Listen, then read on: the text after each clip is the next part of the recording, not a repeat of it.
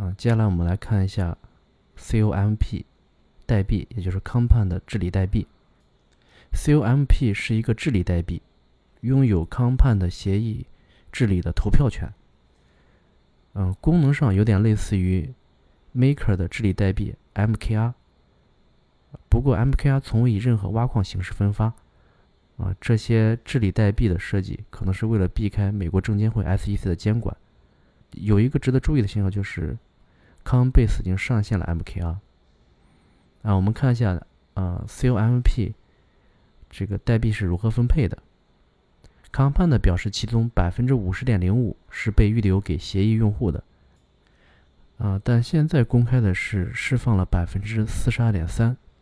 还有百分之七点七五的康曼的如何分配还没有给出任何消息。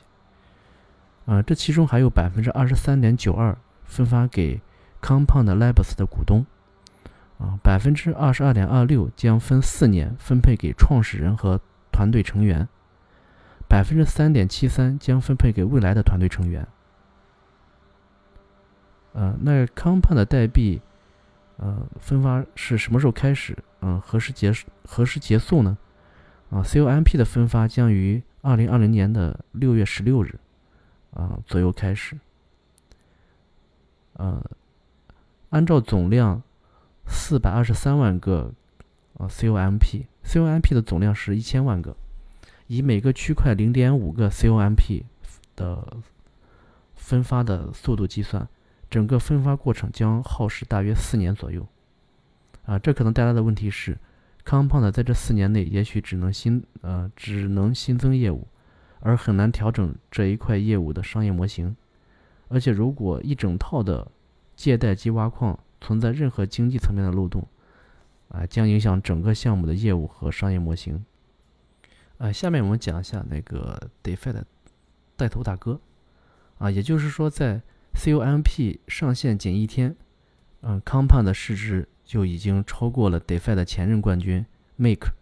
啊，六月十九日，Compound 首次上线交易，其价格在 Uniswap 上是零点零八 ETH，暴涨至零点四一 ETH。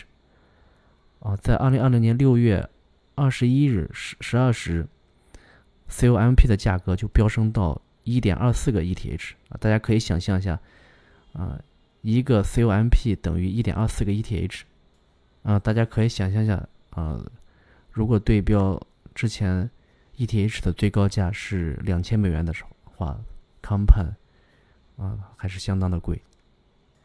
根据今天 Daybank 的锁仓量排行数据看，Compound 的锁仓量高达四十四亿美金，啊，排名所有的 DeFi 项目里面排名第三。啊，仅次于 WBTC 和 Make，Uniswap 排在 Compound 的后面，啊，只有三十九亿美元。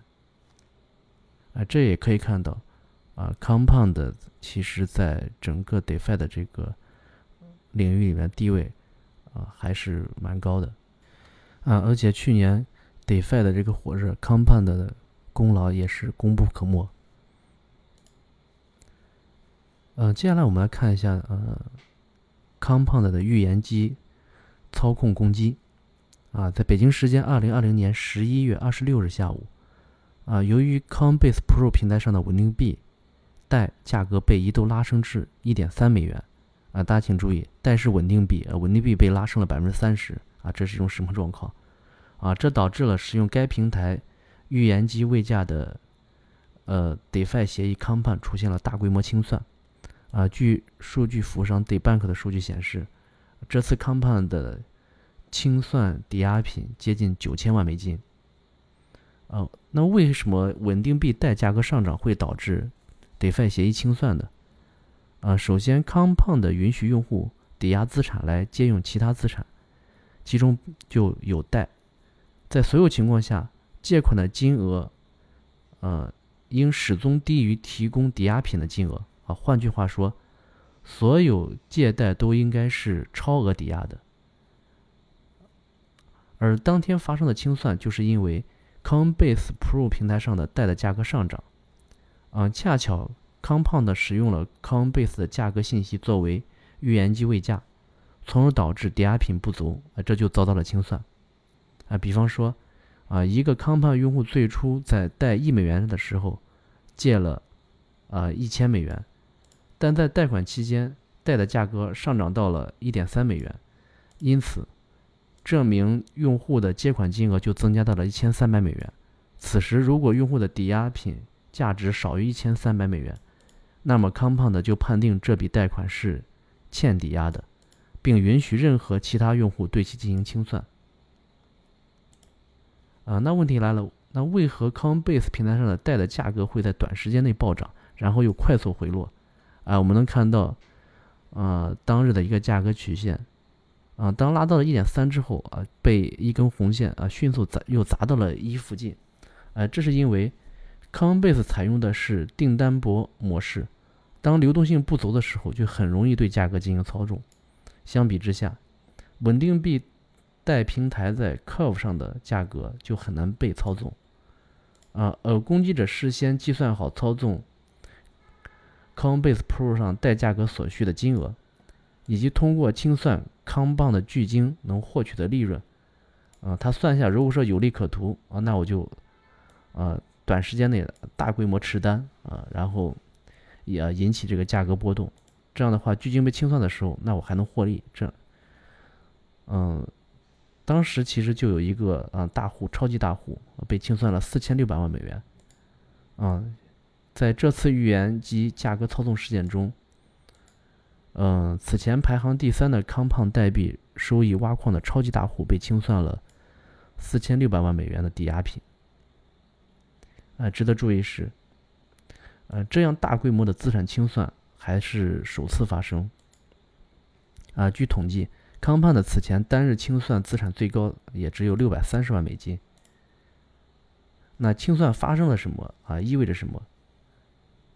啊，首先需要明确的是，清算程序其实是用借贷协议的固定组成部分，其设计是为了确保资金提取和借出总是超额的兑现能力。啊，同时保护借款人免受违约风险。在康胖的清算清算机制中，会有一种特殊身份叫做清算人。啊，任何人都可以成为清算人，只要清算人发现某笔借款的抵押率过低，啊，即可触发清算程序。这时候，清算人能够以一定的折扣价格拿走借款人的啊抵押资产，其支付的资金也等于为借款人偿还了贷款。啊，避免平台出现坏账，维持偿付能力。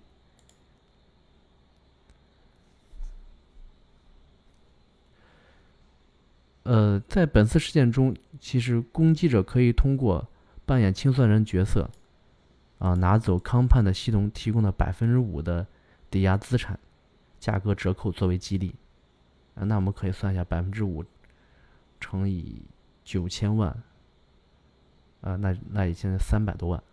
对，就四百五十万应该是，那就是说，如果说整个整个都是一个人做的话，那他基本上可以，呃，在这边单方面有四百五十万的盈利。当他在 Coinbase 上去操纵价格，如果说，呃，他的费用低于四百五十万，那他都是赚的。那这肯定会会引起大家去去做这件事情。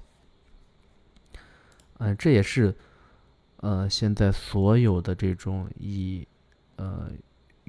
预言机未价，嗯，来控制风险的这些 DeFi 协议都有的一种风险。嗯，当然现在也有很多的这个，呃，关于这种，呃，预言机的这些项目，或者说解决这个问题，啊，有很多项目也是，嗯，目标也是在解决这种问题。呃，我们最后再看一下啊，那我那如果是 Compound 这个平台或者协议。